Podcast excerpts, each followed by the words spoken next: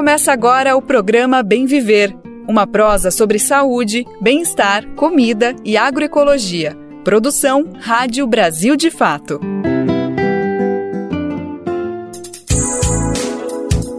Para começar mais uma, hoje é segunda-feira, dia 29 de maio de 2023. É mais uma semana que está chegando e com ela o Bem Viver. A gente está entrando na última semana do mês, maio já voou, é junho batendo a porta, mas calma que tem coisa para acontecer ao longo dessa semana antes do mês virar e a gente vai contar com você para atualizar tudo que vai acontecer nessa semana, tudo que aconteceu no final de semana. Então vem comigo, eu sou o Lucas Weber e vamos juntos pela próxima uma hora com muita informação e prestação de serviço por aqui. Então vem comigo, vem com a gente conferir os destaques do Bem Viver de hoje, que tá no ar.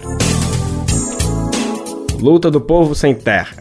INCRA quer destinar para a reforma agrária a ocupação do MST intimidada por fazendeiros na Bahia. Histórico. Brasil realiza a primeira conferência para tratar de saúde quilombola. Evento online reúne populações e movimentos em busca de um modelo territorial de atenção. E no quadro Momento Agroecológico, vamos conhecer uma cooperativa de produção agroecológica e orgânica no Ceará. A iniciativa trouxe solução para um problema comum do processo de comercialização de produtos da agricultura familiar. Brasil de Fato 20 anos. Apoie e lute.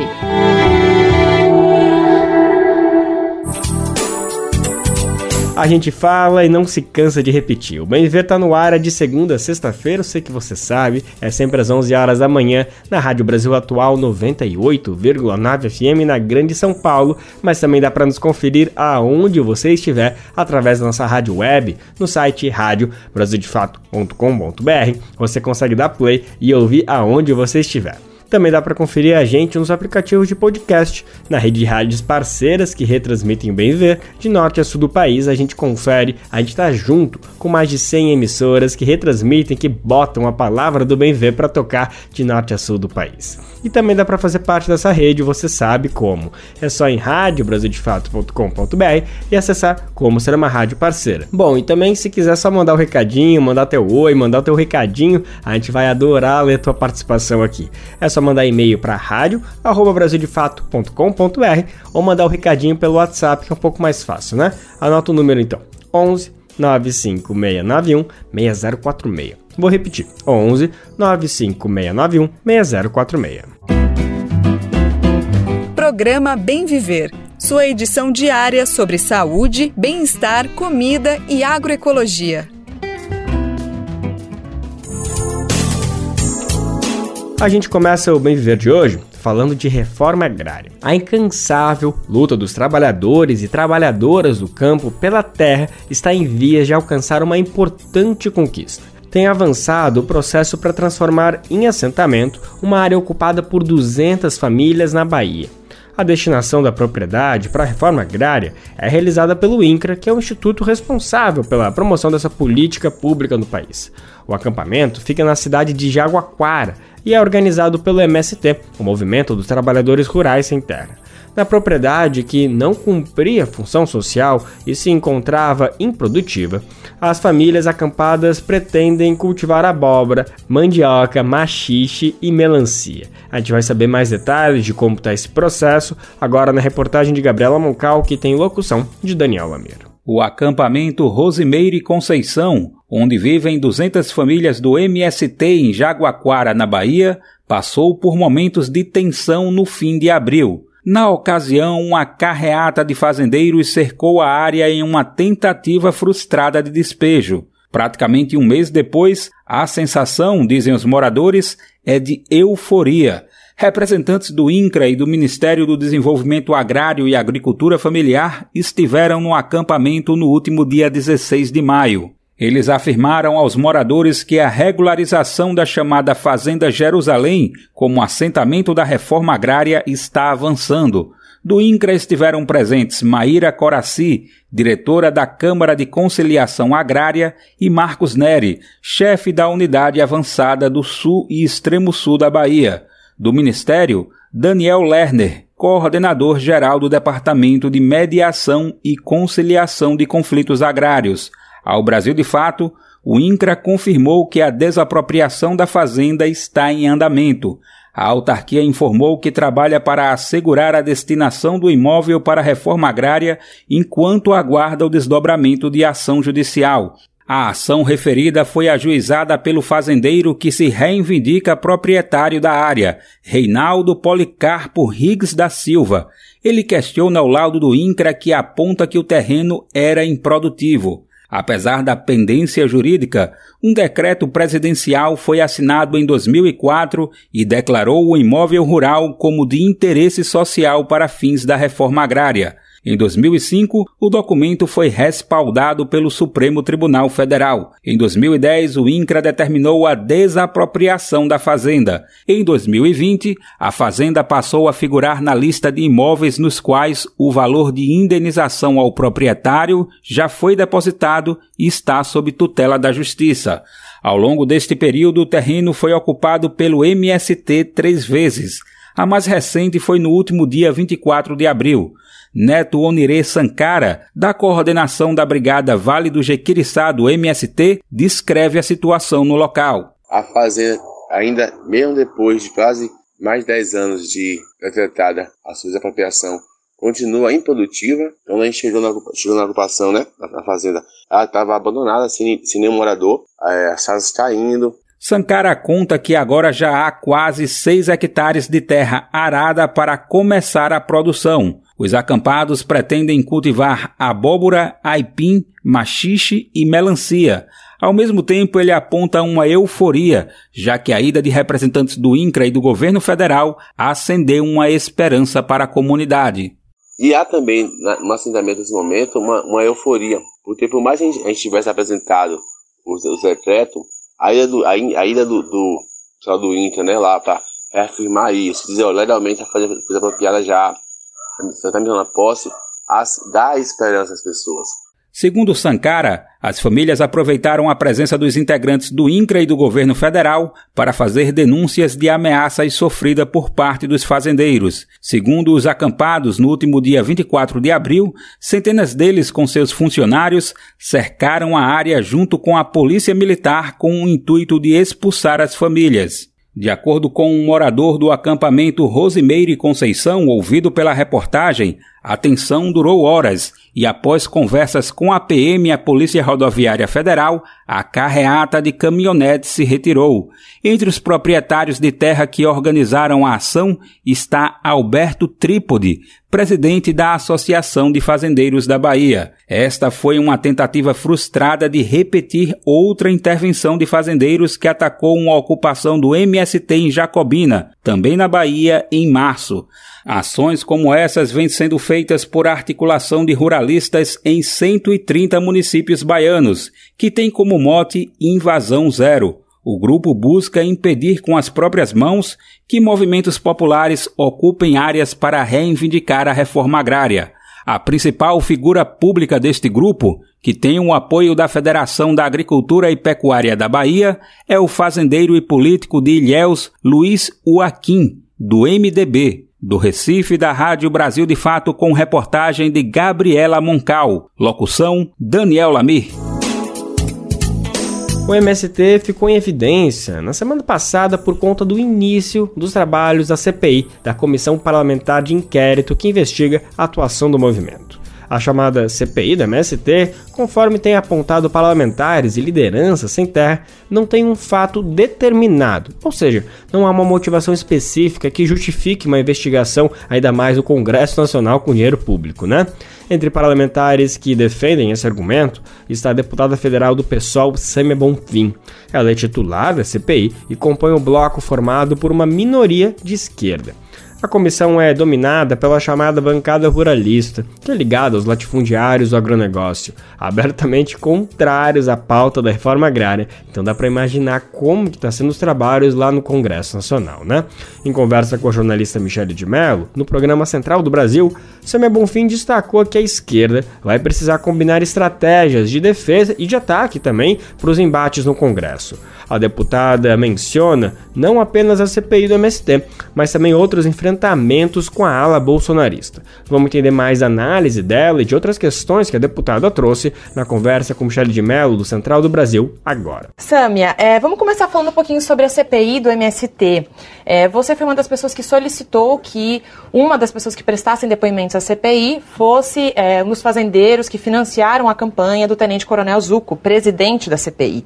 Queria que você comentasse um pouco sobre quais vão ser as estratégias para minar aí também essas figuras de extrema direita que estão no comando da CPI.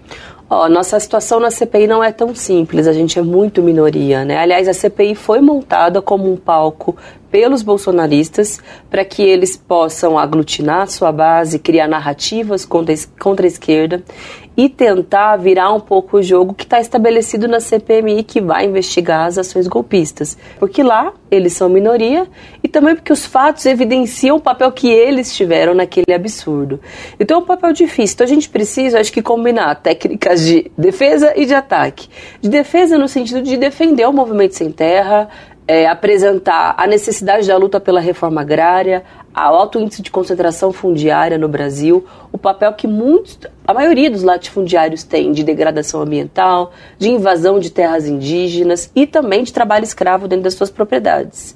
É, e esse também é a parte do ataque, né? Mostrar as contradições daqueles que propuseram a CPI e que a compõem. Então, o nosso requerimento foi nesse sentido. Vamos dizer, ah, mas não vão aceitar um requerimento como esse porque eles têm maioria. Mas vão precisar dizer por que, que não aceitam, né? Abre uma discussão, repercute socialmente e esse é o nosso objetivo ali, expor as contradições. E já que a gente está falando de invasores, eles que precisam apresentar todas as invasões que eles fazem às terras brasileiras que não são deles, né?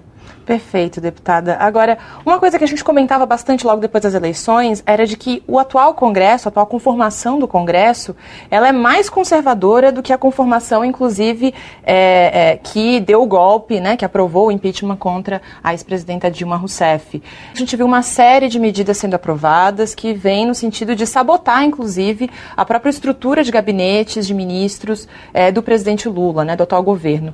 Queria que você comentasse um pouco como é que vai ser, como é que está sendo esse embate debate dentro do Congresso e de que maneira também as ruas influenciam é, nessa disputa política? Pois é, durante a campanha eleitoral a gente dizia muito: vamos eleger o Lula, derrotar o Bolsonaro, construir uma nova etapa no nosso país.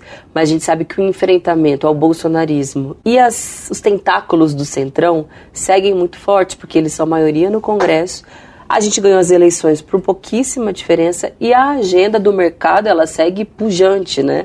Na sociedade teve o próprio arcabouço fiscal que precisou fazer uma série de concessões à agenda do mercado financeiro. E agora o foco deles é a destruição ambiental, passa por esses dois aspectos. Primeiro, desmonte, dois ministérios que são fundamentais. Aliás, o Ministério da Sônia Guajajara é histórico, é a primeira vez que a gente tem uma pasta que trata sobre isso, que tem uma ministra indígena, mas aí você tira a atribuição de demarcação de terras indígenas, você esvazia completamente o seu sentido e a sua conexão né, direta com os movimentos e povos indígenas. E o da Marina também, à medida em que você desmonta mecanismos mecanismos de fiscalização. Paralelamente a isso, o Congresso, na mesma semana, votou uma MP que prejudica a Mata Atlântica, é, revoga uma série de incisos do Código Florestal e aprovou a urgência da lei do marco temporal. É todo um pacote que significa para o povo brasileiro: veja, ganhamos as eleições, mas a luta continua. A gente precisa ser maioria na sociedade, pressionar, disputar os rumos desse governo, mas disputar os rumos da política, porque o Congresso ele está conformado com uma maioria que aí é uma grande aliança, né, entre mercado financeiro, a bancada ruralista, os bolsonaristas raiz que estão dispostos a não fazer esse governo dar certo, a seguir prejudicando a população brasileira. E a gente não pode dar espaço para que isso aconteça, que vão ser quatro anos ainda muito difíceis. Então, toda a força e solidariedade para Marina e para Sônia. A gente está estudando medidas, inclusive jurídicas, para tentar reverter esse absurdo que foi, numa canetada, alterar toda uma estrutura ministerial. E a luta contra o marco, marco temporal continua, né? Os povos indígenas estão se reunindo, daqui a pouco tempo, ele já quer votar na próxima terça-feira. Olha o nível da crueldade. Mas tenta se organizar e se mobilizar para que tente se inverter a correlação de forças, mobilizar artistas, influenciadores, para que também nos ajudem a determinar o que vai acontecer. A gente acabou de conferir a deputada federal Samia Bonfim, do PSOL, falando sobre os embates do Congresso Nacional, com destaque para a CPI do MST, que ela é titular. Os trabalhos da comissão que investiga a atuação do movimento Sem Terra também foi tema do último episódio do podcast 3x4, produzido pelo Brasil de Fato. E olha, não é propaganda gratuita, vale muito a pena conferir esse trabalho que o pessoal está produzindo semanalmente aqui com a gente na Rádio Brasil de Fato. Para João Pedro Stedley, da direção nacional do MST, o colegiado já perdeu credibilidade ao transformar o espaço em um circo da extrema-direita bolsonarista. Vamos conferir um gostinho, só um pedacinho do que foi no ar na última sexta-feira no podcast 3x4. Eu acho que nós podemos aproveitar muito os erros deles. Eu acho que eles transformar a CPI num circo já é um erro, que perdeu a credibilidade. Ao transformar a CPI no ridículo, no ataque de tudo quanto é tipo, eles perderam a credibilidade. Então todo mundo está dizendo, ah, isso aí é só palanque. O plano da CPI é criminalizar o MST como antessala para a criminalização de todos os movimentos sociais brasileiros. Começa pelo MST porque este núcleo bolsonarista é neofascista e tem raízes na fração da classe dominante que se expressa através do, do latifúndio. É uma reação que tem como objetivo é, criminalizar o MST, que era a pauta do governo Bolsonaro, ininterrupta durante quatro anos, é a antessala da criminalização do MTST e de movimento de mulheres e do movimento negro, porque se eles avançarem, não vão parar.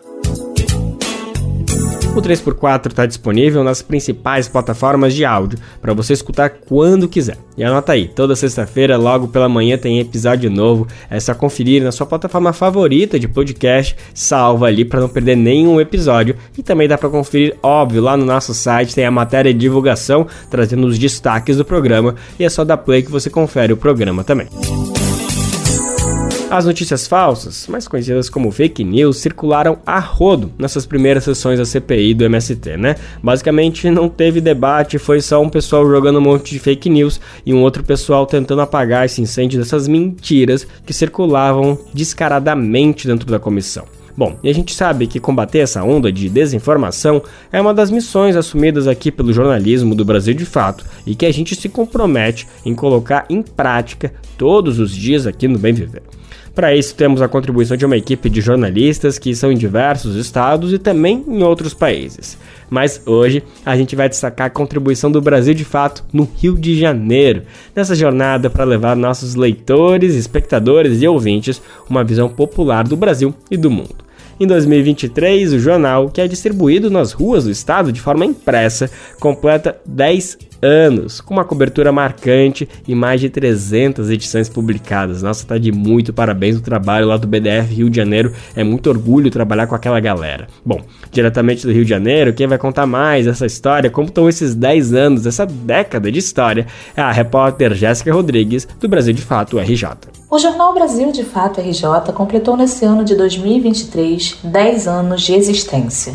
Com grande simbologia, o jornal pensado para os trabalhadores foi distribuído em seu formato tabloide pela primeira vez no dia 1 de maio de 2013, quando um grupo de militantes de movimentos sociais e organizações políticas realizaram o um antigo sonho de criar um veículo de comunicação popular para expressar os anseios e demandas da classe trabalhadora. A editora e coordenadora de jornalismo do BDF-RJ, Mariana Pitassi, lembra que ao longo desses 10 anos, muitas pessoas contribuíram para que o jornal cumprisse o objetivo de noticiar de forma responsável assuntos que fazem parte do cotidiano das pessoas. A gente teve né, diversos jornalistas, militantes que passaram pela redação do Brasil de Fato e que, na verdade, fizeram o Brasil de Fato se tornar o que ele é hoje.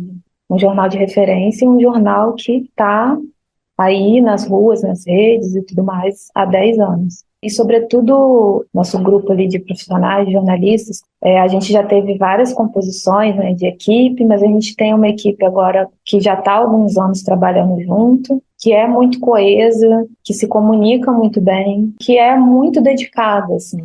Então, eu queria ressaltar isso.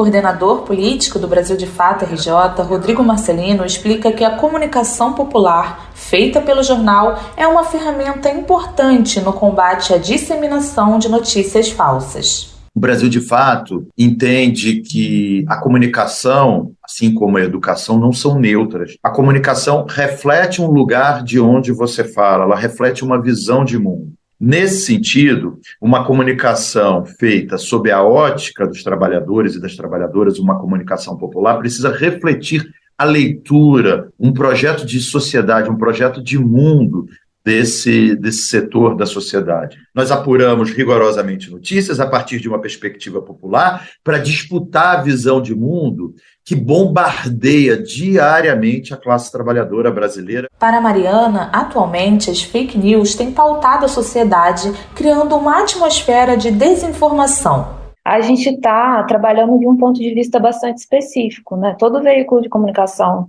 ele trabalha a partir de um ponto de vista específico, e no nosso caso, a gente está trabalhando com o ponto de vista das pessoas comuns, dos militantes dos movimentos sociais, né, das organizações políticas, dos sindicatos. A gente está trabalhando é, né, a partir desse ponto de vista, de trazer para as pessoas demandas que são delas próprias.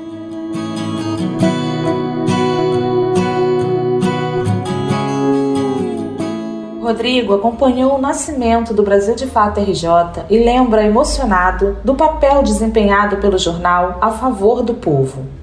Em 2016, nós fizemos uma capa em luto e depois entregamos, é, fizemos um, pôster dessa capa entregamos na mão da presidenta Dilma. Então, eu destacaria como terceiro momento esse ciclo da luta contra o golpe, contra a prisão do Lula, pela libertação do Lula e pela subida do Lula, naquele momento, acompanhado daqueles representantes do povo brasileiro recebendo, recebendo a faixa da mão do povo brasileiro. Isso é, é para mim, um momento particularmente muito emocionante, porque marca o esforço da gente de botar jornal na rua, de financiar esse jornal, de manter os nossos compromissos em dia. Já Mariana relembra de algumas capas do jornal que trouxeram assuntos importantes a serem debatidos. Que eu gosto muito também, que foi a cobertura do que a gente fez especial um ano depois da, da morte da Marielle. A gente fez uma edição especial que tem uma capa muito bonita, muito especial, é, que é feita, ela, ela, na verdade no papel ela ficou muito melhor do que o que a gente pensou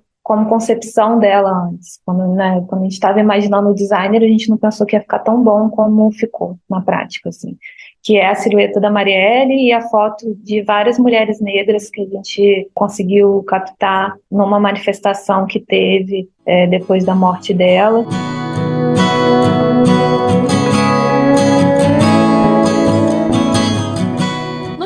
10 anos, o Brasil de Fato RJ tem se reinventado para acompanhar as novas linguagens e continuar dialogando com os trabalhadores fluminenses, como o programa Papo na Laje, reportagens em audiovisual para o programa Central do Brasil e o programa no Instagram Minuto PDF RJ.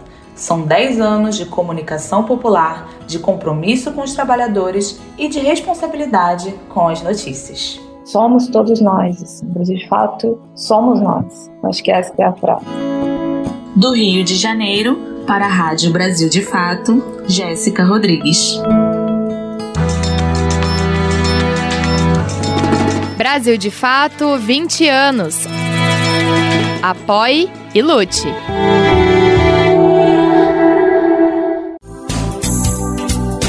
Tem uma notícia aqui que dá uma alegria imensa, um orgulho em anunciar, em trazer aqui para o programa. É um marco na história do país. Escuta só. Diversas entidades e movimentos se reúnem amanhã, terça-feira, para a primeira Conferência Nacional Livre de Saúde Quilombola do Brasil. O evento histórico vai discutir de forma online questões como atenção, atendimento, prevenção, entre outros pontos para essa população. Ao longo de cerca de 450 anos de história dos quilombos no Brasil, nunca houve uma conferência dedicada a discutir as especificidades no campo da saúde. Com o evento de amanhã, as comunidades pretendem colocar em debate o direito à saúde alinhado à luta por terra e território. O tema do evento é a saúde quilombola como política pública em defesa da democracia, do direito à terra e por um novo modelo de saúde dentro dos territórios quilombolas. A conferência faz parte do calendário oficial da 17ª Conferência Nacional de Saúde, que vai acontecer entre os dias 2 e 5 de julho em Brasília. Ou seja, logo depois dessa conferência já tem mais uma edição importante para a gente acompanhar. Bom, a nossa repórter Nara Lacerda conversou com Graça Epifânio. Ela é coordenadora do Coletivo de Saúde da CONAC, a Coordenação Nacional das Articulações das Comunidades Negras Rurais e Quilombolas. A gente vai conferir agora essa conversa especialíssima das duas. Então, muito obrigada por estar aqui conosco, viu? Eu que agradeço, né, a oportunidade, né, de ter esse espaço para que a gente possa, né, estar falando dessa vitória, né, porque toda toda luta tem uma vitória e, e essa não, não, não, é diferente das outras. Realmente foi uma luta e, e a gente está não, chegou na vitória final, mas a gente está caminhando para que realmente a gente chegue no objetivo é, proposto né, que é a nossa primeira conferência. Sem dúvida. Olha, a, a, boa notícia, gente, além da notícia da realização da conferência, que vai ser online. No finalzinho da nossa conversa aqui, a gente conta para vocês como faz para participar. Mas vamos falar sobre o evento, é porque, como você mesmo disse, foi uma luta para chegar até aqui, e o evento acontece num momento histórico para o Brasil muito importante, um momento de retomada é, de uma política mais voltada para os direitos sociais, pelo menos a gente espera que seja, né? Nas últimas semanas é, tivemos, infelizmente, alguns obstáculos, tem gente que chama até de derrotas, principalmente no que diz respeito à luta pelo meio ambiente, né? E isso inclui as nossas populações tradicionais, mas foi uma luta, foi uma luta chegar até essa primeira conferência e uma luta que se desenrola num momento em que o Brasil está num processo de retomada, né, Graça? É, como é que está essa estrutura da conferência? Queria que você falasse um pouquinho para a gente sobre o que a conferência traz e por que a concretização dessa luta é tão importante para os movimentos quilombolas do Brasil. Sim, é, é, como eu já venho falando, né, da nossa luta, essa conferência vem num ponto crucial, porque porque a pandemia, né, que se passou, é, os povos mais atingidos foram nós, a população negra, a população quilombola, né, a população desassistida, né, que ainda precisa de ter a inclusão dentro do sistema. Então, é, nós vivenciamos tudo isso. E as conferências, elas vêm para que a gente realmente faça a construção, né? Faça a construção. E, e essa construção, a nossa vida está em jogo. E aí, além da vida, a nossa saúde, né? E a nossa saúde, a nossa saúde negra, que não rola, ela está em todas, em todas as repartições. E, ao mesmo tempo, em nenhuma. Ela está na saúde aqui, na saúde ali, na saúde, mas na hora do concreto, todo mundo minimiza, é, é, diminui muito a nossa saúde e fica como se a gente estivesse é, pedindo favor. Então, a, a, conferência, ela veio nesse ponto crucial, porque nós vivenciamos, nós vivenciamos um, um, um decreto né, que, que foi muito, muito brigado, muito pedido, porque senão nossa população, mais uma vez, ia ser dizimada. Porque ninguém entende que a primeira pessoa que teve e que foi prejudicada foi a população negra, que a primeira pessoa a morrer de Covid dentro do nosso país foi aquela que não saiu, eu acredito que nem ali, num trevo da, da, da, da sua cidade ou da, do seu estado, né? Ela recebeu a doença vinda de alguém que conseguiu vir de algum lugar, né, que não era do Brasil, e veio a falecer, né? E quem que foi essa pessoa? Uma mulher negra, doméstica, trabalhadora. Muito então, simbólico, é, né, Graça? É, Muito simbólico. Essa, é, então, essa primeira conferência nossa, quilombola, elas vai remeter, sim, que nós falamos por nós mesmos. Graça. Porque a nossa saúde ainda está prejudicada. Graça, agora uma pergunta que eu acho que pode até ter gente que está nos ouvindo se fazendo essa pergunta. É, é, por que é necessário, você já deu algumas dicas aí na tua primeira fala sobre essa necessidade, né? Falando, trazendo os dados da Covid, que é um fato no Brasil, gente. A população que mais sofreu com as consequências da Covid-19 é preta e é pobre no nosso país. Isso é fato.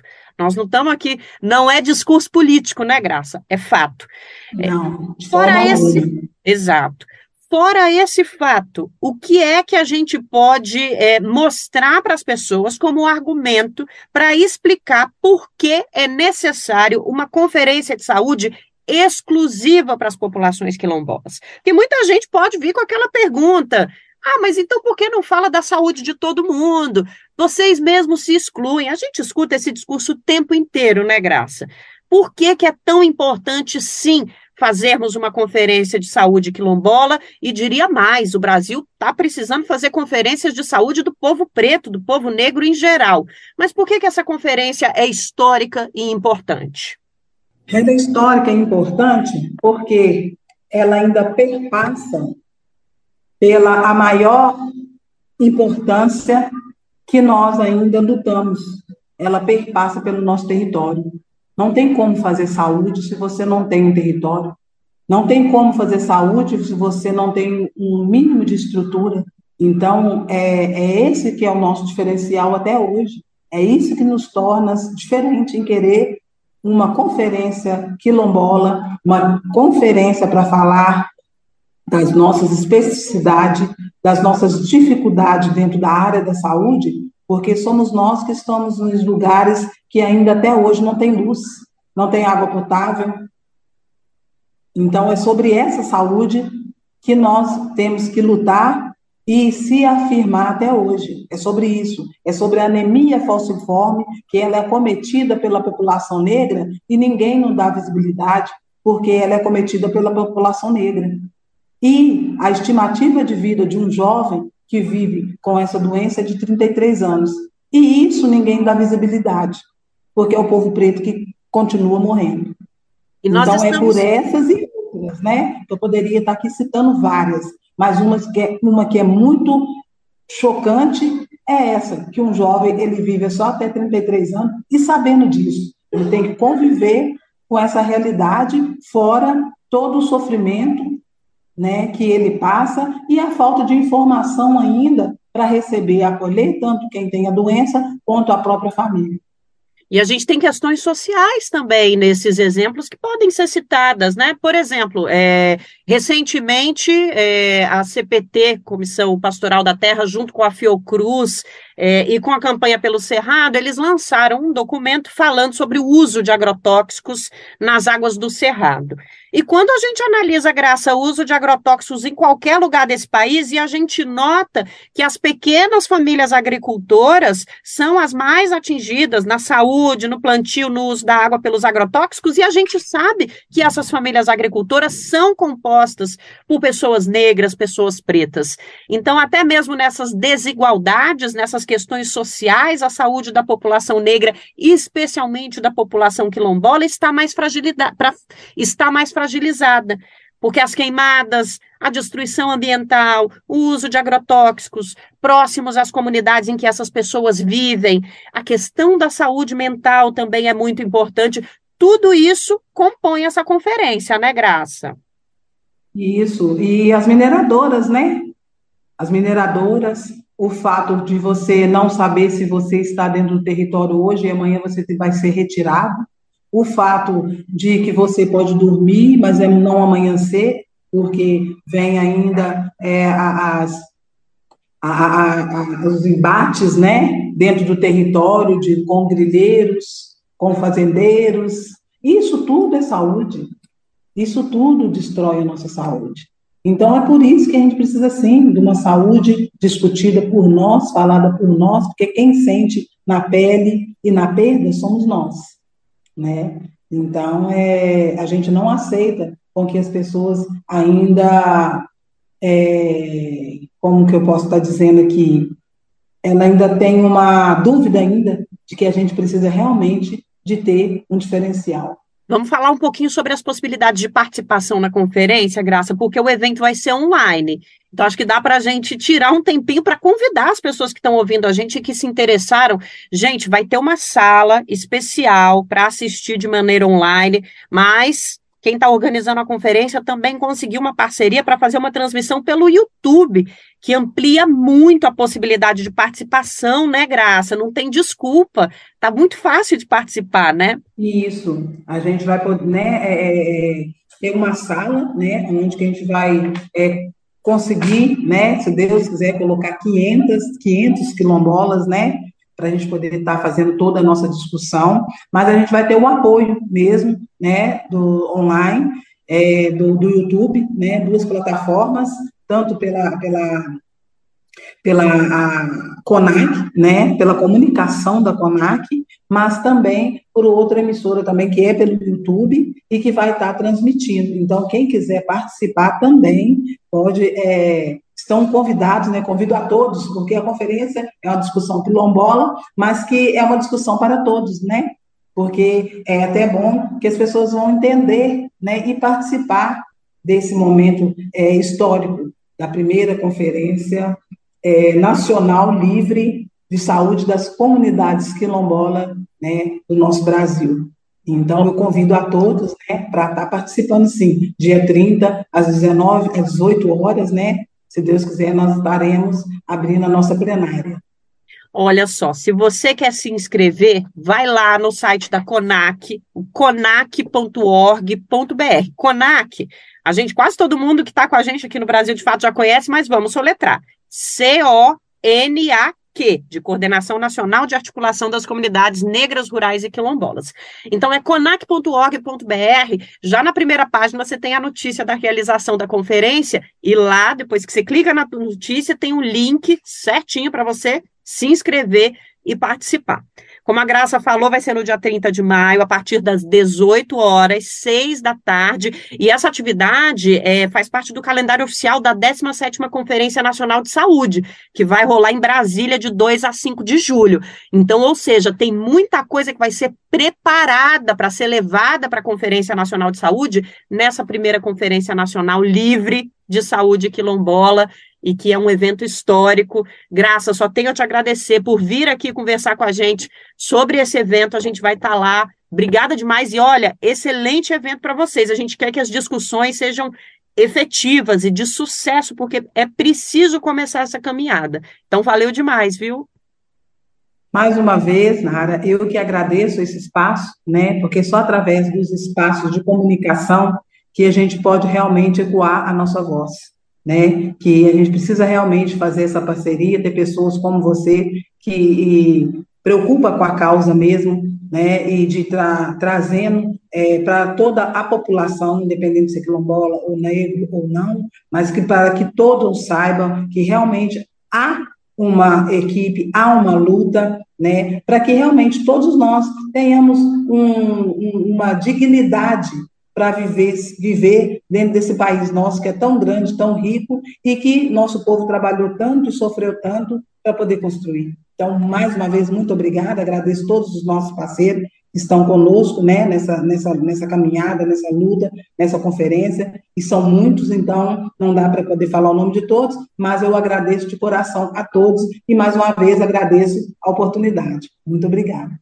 Valeu, Graça. Graça Epifânio conversou com a gente sobre a primeira Conferência Nacional Livre de Saúde Quilombola, que está sendo realizada pela Coordenação Nacional de Articulação das Comunidades Negras, Rurais e quilombolas, assunto de total importância. E a gente agradece também a você que está aí nos escutando, participou dessa reflexão sobre esse tema. Participe da conferência também, viu? Tá fácil a participação. Valeu então pela presença e aqui de São Paulo, da Rádio Brasil de Fato, Nara Lacerda. A gente agradece mais uma vez a Graça Epifânio, coordenadora do coletivo de saúde da CONAC. Valeu também Nara Lacerda, que garantiu esse material aqui pra gente. A gente vai acompanhar tudo que vai acontecer na conferência e, obviamente, trazer todos os debates que rolaram aqui pro Bem Viver a gente segue na nossa prosa sobre saúde, chamando atenção para uma medida simples e muito eficaz do combate a diversas infecções. A gente está falando da higienização correta das mãos. Sim, tem uma maneira certa de lavar as mãos, não é brincadeira, é papo sério, gente. A pandemia de Covid nos forçou a dar a devida importância a essa prática, né? Não que precisasse de uma crise sanitária para a gente perceber o quanto esse hábito pode nos ajudar no combate à saúde. Mas sim, tem um jeito certo de fazer a higienização das mãos. Não basta simplesmente colocar elas debaixo da torneira e tirar logo em seguida depois de passar um sabão bem rapidinho. O tempo ideal, segundo especialistas, é de aproximadamente 20 segundos. Em certos casos, o uso de álcool em gel também pode ser insuficiente tendo que recorrer a água e sabão.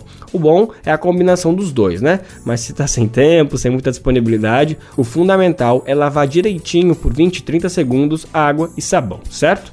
Mas bora conferir direitinho como fazer esse processo de higienização correto das mãos na reportagem de Pedro Norberto da Rádio Nesp. Todos os anos a campanha da Organização Mundial da Saúde Salve Vidas Higienize Suas Mãos, que acontece neste mês de maio, começando no dia 5, tem como objetivo manter um perfil global sobre a importância da higiene das mãos na atenção à saúde e unir as pessoas em apoio à melhoria desse cuidado. Taylor Endrigo Toscano Olivo, médico infectologista e professor do curso de medicina da USP em Bauru, chama a atenção para essa prática tão necessária. O mês de maio é um mês muito importante para todos nós profissionais de saúde e para todos aqueles que fazem uso das unidades de saúde, sejam como pacientes ou sejam como acompanhantes. Para relembrar e fazer alusão exatamente da importância dessa medida simples e altamente eficaz na redução tanto de agentes infecciosos do dia a dia, causadores de diarreia, pneumonia principalmente, e até mesmo de infecções de pele, que são as principais doenças causadoras de morte nas crianças no mundo, como também importante na redução de transmissão de agentes multiresistentes, bactérias multiresistentes, que encontramos no ambiente de cuidado de saúde. O infectologista faz referência sobre a higienização das mãos para quem atua na área da saúde. Então, para todos nós profissionais de saúde, lembrar sempre de higienizar as mãos adequadamente para que a gente consiga reduzir essa transmissão e não provocar mais dano no paciente que a gente está cuidando, ou mesmo levar deste paciente que a gente está cuidando até o outro. Fazer higienização de mãos antes do contato do paciente, antes de fazer qualquer procedimento no paciente, após contato com qualquer secreção do paciente, ou mesmo contato com qualquer estrutura física ao redor dele, ou após realizar o contato com ele. Então, esses cinco momentos são importantes. O médico infectologista Taylor Endrigo Toscano Olivo explica como deve ser feita a higienização das mãos. Pode ser realizada com a mesma eficácia, tanto com álcool gel 70%, como com água e sabão. Ou seja, desde que adequadamente realizada, ambas são eficazes e reduzem muito a presença de bactérias e vírus em nossas mãos. Uma higiene das mãos adequada, ela deve contar com a higienização de palmas, dorso, punho, entre os dedos e polegares. E é importante também a gente deixar claro que em caso de sujidade aparente, ou seja, se as mãos estiverem visivelmente sujas, com o resto de sujeira do dia a dia, gordura, sangue ou secreções, a higienização com álcool gel ela se torna menos eficaz, sendo importante nesse caso o uso da água e sabão. Então, a simples higienização de mãos realizada de forma correta, com um tempo estimado em torno de 20 segundos, que a gente considera um tempo adequado, ela é uma medida barata e que reduz em muito qualquer complicação relacionado à assistência à saúde ou mesmo em infecções comunitárias. Segundo a Organização Mundial da Saúde, em países desenvolvidos, essas infecções relacionadas à não higienização das mãos representam cerca de 5%. Em países em desenvolvimento, podem acometer mais de 25% dos pacientes. Pedro Norberto, Rádio Nesp FM. Quer saber onde encontrar livros bons, baratos e com conteúdos que te ajudam a entender a situação atual do Brasil e do mundo? Na Expressão Popular. Lá você encontra obras sobre marxismo, agroecologia, educação popular, literatura e muito mais. Com os livros da Expressão Popular, você se fortalece para a batalha das ideias e para a construção de um mundo melhor. Para saber mais sobre o acervo dessa editora popular, Acesse o site expressãopopular.com.br ou faça uma visita à livraria na Rua Abolição 201, próximo ao metrô Anhangabaú, em São Paulo. Editora Expressão Popular. Olha só para colocar no calendário, viu? Essa é a última semana para se inscrever no Enseja. A prova é aplicada para a concessão de certificado de conclusão do ensino fundamental. Até sexta-feira, dia 2, quem não concluiu as etapas de ensino fundamental ou médio na idade adequada pode solicitar a avaliação. Quem vai explicar melhor como fazer esse processo é o nosso repórter Douglas Matos. Quem ainda não concluiu o ensino fundamental ou médio deseja obter uma certificação para cursar o ensino superior ou técnico, já pode se inscrever para o INSEJA, o Exame Nacional para a Certificação de Competências de Jovens e Adultos. Para realizar a inscrição, que é gratuita, basta acessar o endereço www.enseja, E-N-C-C-E-J-A Nacional, ensejanacional.inep.gov.br. Repetindo, em sejanacional.inep.gov.br. O Enseja é com dois Cs. Depois é só clicar no item Inscrição 2023. O mesmo portal pode ser usado para acompanhar o andamento do processo de inscrição e resultados do Enseja. Você vai precisar acessar um login para saber o local de prova, por exemplo.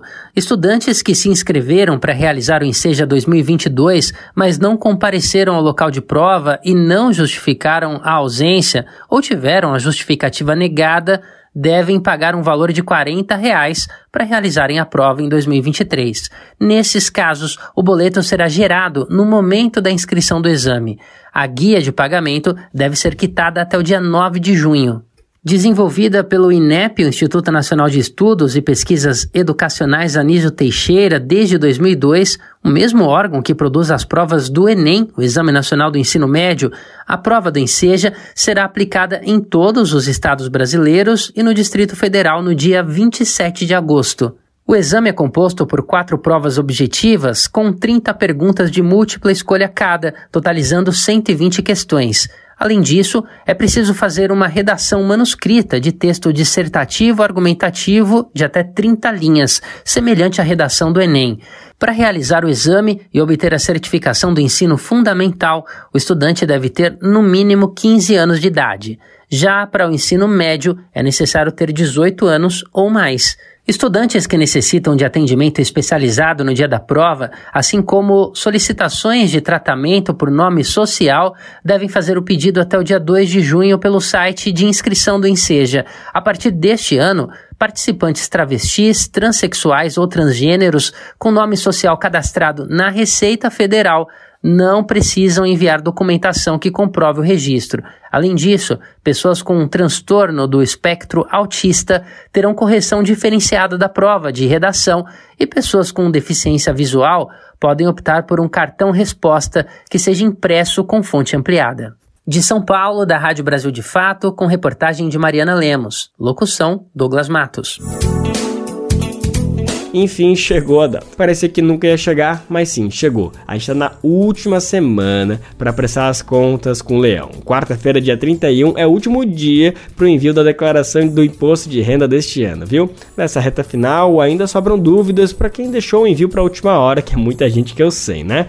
Uma delas é sobre o que pode ser deduzido no imposto de renda. O repórter Edgar Matsuki, da Rádio Nacional, vai trazer algumas respostas para alguma daquelas questões relacionadas aos gastos com educação. A gente vai conferir agora e se liga que dá tempo de fazer tudo certinho. Bora lá! Oi, ouvintes! Eu sou Edgar Matsuki, estou aqui com o professor da UDF, Davidson Carvalho, para tirar aquela sua dúvida sobre a declaração do imposto de renda de 2023. Professor, a gente sabe que quando uma pessoa gasta com educação particular, pode ter direito a receber de volta uma parte do imposto, a chamada restituição mas temos uma dúvida sobre quais gastos com educação são, de fato, passíveis de restituir. Ela é do Edmilson Martins Júnior. Na parte da restituição, sempre fico na dúvida com relação a instituições de ensino. Qual tipo de empresas podem entrar no processo de restituição podem ser deduzidas as despesas realizadas pelo declarante dos dependentes relacionados na declaração e dos alimentandos, este último desde que, em cumprimento de decisão judicial, acordo homologado judicialmente ou escritura pública nos termos da lei. Com a educação infantil, compreendendo as creches e as pré-escolas, o ensino fundamental, o ensino médio, a educação superior, compreendendo os cursos de graduação e de pós-graduação, tais como mestrado, doutorado e especialização, e a educação profissional, compreendendo o ensino técnico e o tecnológico. Contudo, o limite anual individual da dedução de despesas com instrução é de R$ 3.561,50. Na declaração de ajuste anual, deve ser informado o valor total pago para cada instituição de educação, ainda que superior ao limite anual de dedução. Dessa forma, o campo parcela não dedutível valor reembolsado deve ser preenchido nos casos de despesa com instrução não dedutível. Cabe destacar que, havendo declaração em separado, cada cônjuge só pode deduzir as despesas com instrução dos dependentes e dos alimentandos indicados na sua declaração. Não podem, portanto, ser deduzidos os gastos relativos, dentre outros, a cursos preparatórios para concursos e ou vestibulares, aulas de idiomas, outros cursos e aquisição de uniformes, livros e outros. O prazo para a declaração do Imposto de Renda de 2023 vai até o dia 31 de maio. Para saber mais sobre essa e outras questões, é só acessar o site da Rádio Agência Nacional, radioagencianacional.ebc.com.br e clicar no banner Tira Dúvidas do IR 2023. Essa é uma parceria da Rádio Agência Nacional com a UDF, Centro Universitário do Distrito Federal.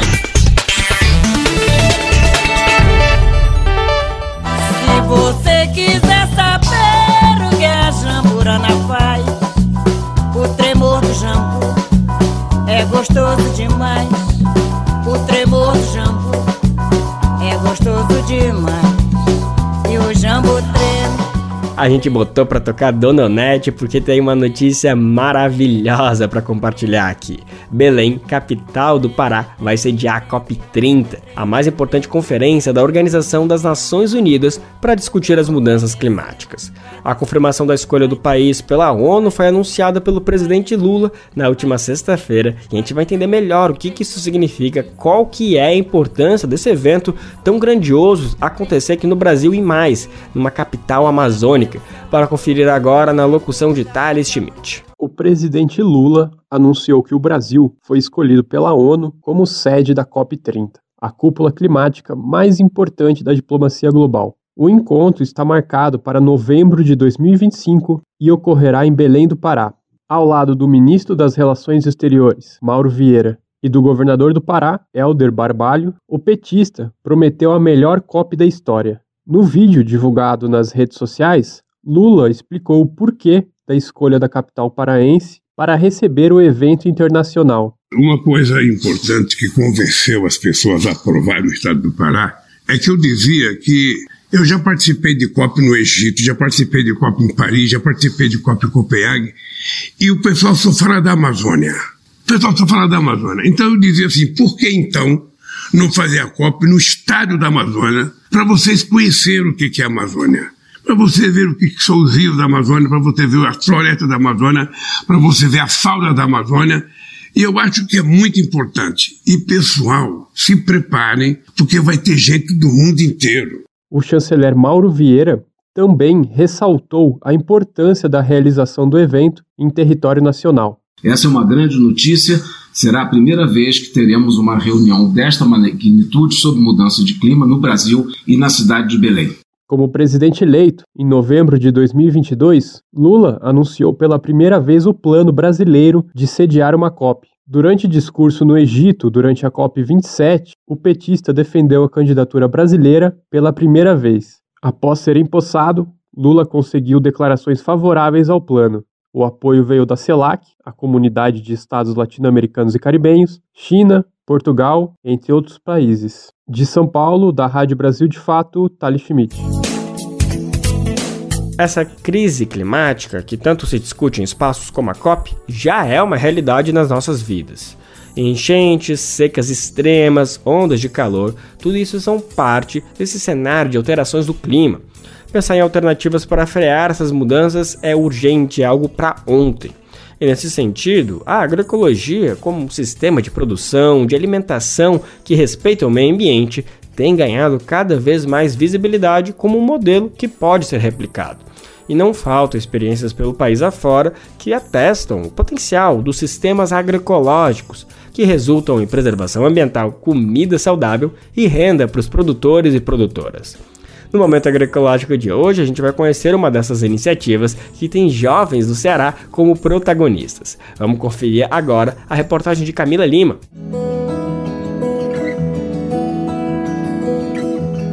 Momento Agroecológico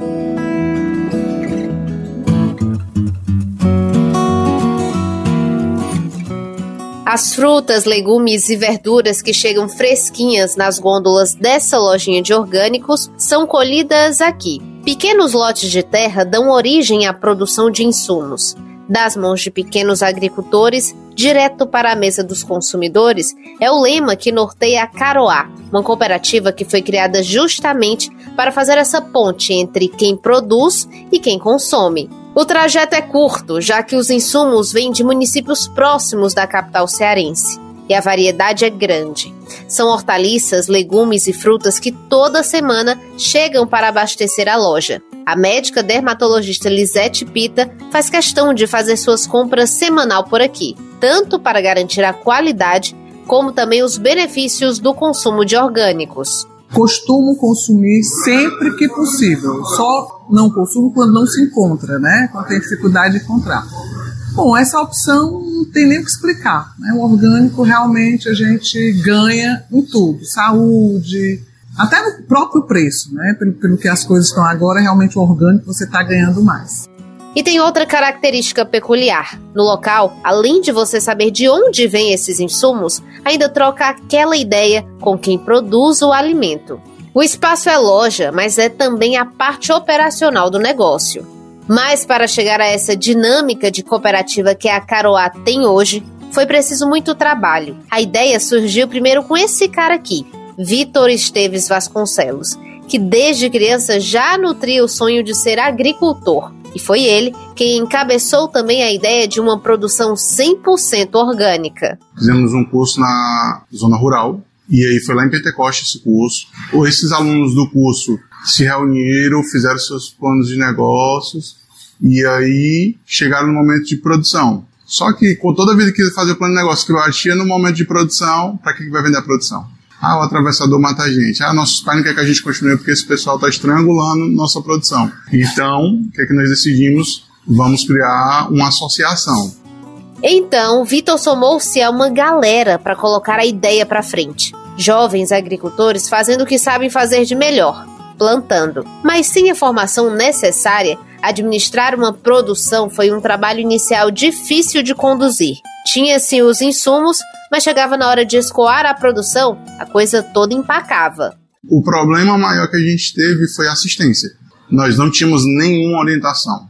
Então, sem orientação, é tentativa e erro. Então, a gente teve muita perca no início, sofremos muito, o caminho foi bem dolorido. Aí, só que a associação juridicamente não resolvia nosso problema. Então, se decidiu criar-se uma cooperativa e aí esses jovens decidiram isso, porém a gente só foi concretizar esse sonho em 2017.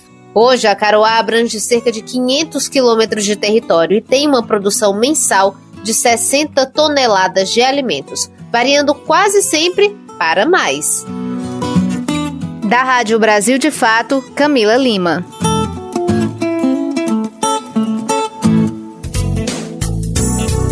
Lembrando que essas e outras reportagens do Momento Agroecológica estão disponíveis lá no nosso site para você conferir a hora que quiser. É só em radiobrasildefato.com.br, descer até o final da página e procura ali o ícone do Momento Agroecológico, clica e faz a festa. Nosso Bem Viver de hoje fica por aqui, mas sim, a gente está de volta amanhã, terça-feira, te esperando para conferir mais uma edição inédita do Bem Viver. O Bem Viver vai ao ar a partir das 11 horas da manhã na Rádio Brasil Atual, 98,9 FM na Grande São Paulo ou no site radiobrasildefato.com.br. Lembrando que o Bem Viver vai ao ar em diversas rádios pelo país. Diversas emissoras retransmitem nosso programa e a lista completa você encontra no nosso site na matéria de divulgação diária do programa. Aqui a gente reforça o agradecimento e confiança de se somar nessa nossa caminhada de luta e debate por uma sociedade alinhada ao conceito do bem viver. Muito obrigado por estarem com a gente, vamos nessa que tem muito pela frente. Ah, o Bem Viver também fica disponível como podcast, viu? É só ir lá no Spotify, Deezer, iTunes ou Google Podcast que você confere a edição fresquinha do nosso programa. Este programa teve a apresentação de Lucas Weber e roteiro de Geisa Marques, edição e produção de Daniel Lamir e Douglas Matos, supervisão de Rodrigo Gomes, trabalhos técnicos de André Parocha, Edson Oliveira e Lua Gattinoni, coordenação Camila Salmásio, direção executiva Nina Fidelis, apoio toda a equipe de jornalismo do Brasil de Fato. Você ouviu o programa Bem Viver, uma prosa sobre saúde, bem-estar, comida e agroecologia. Produção Rádio Brasil de Fato.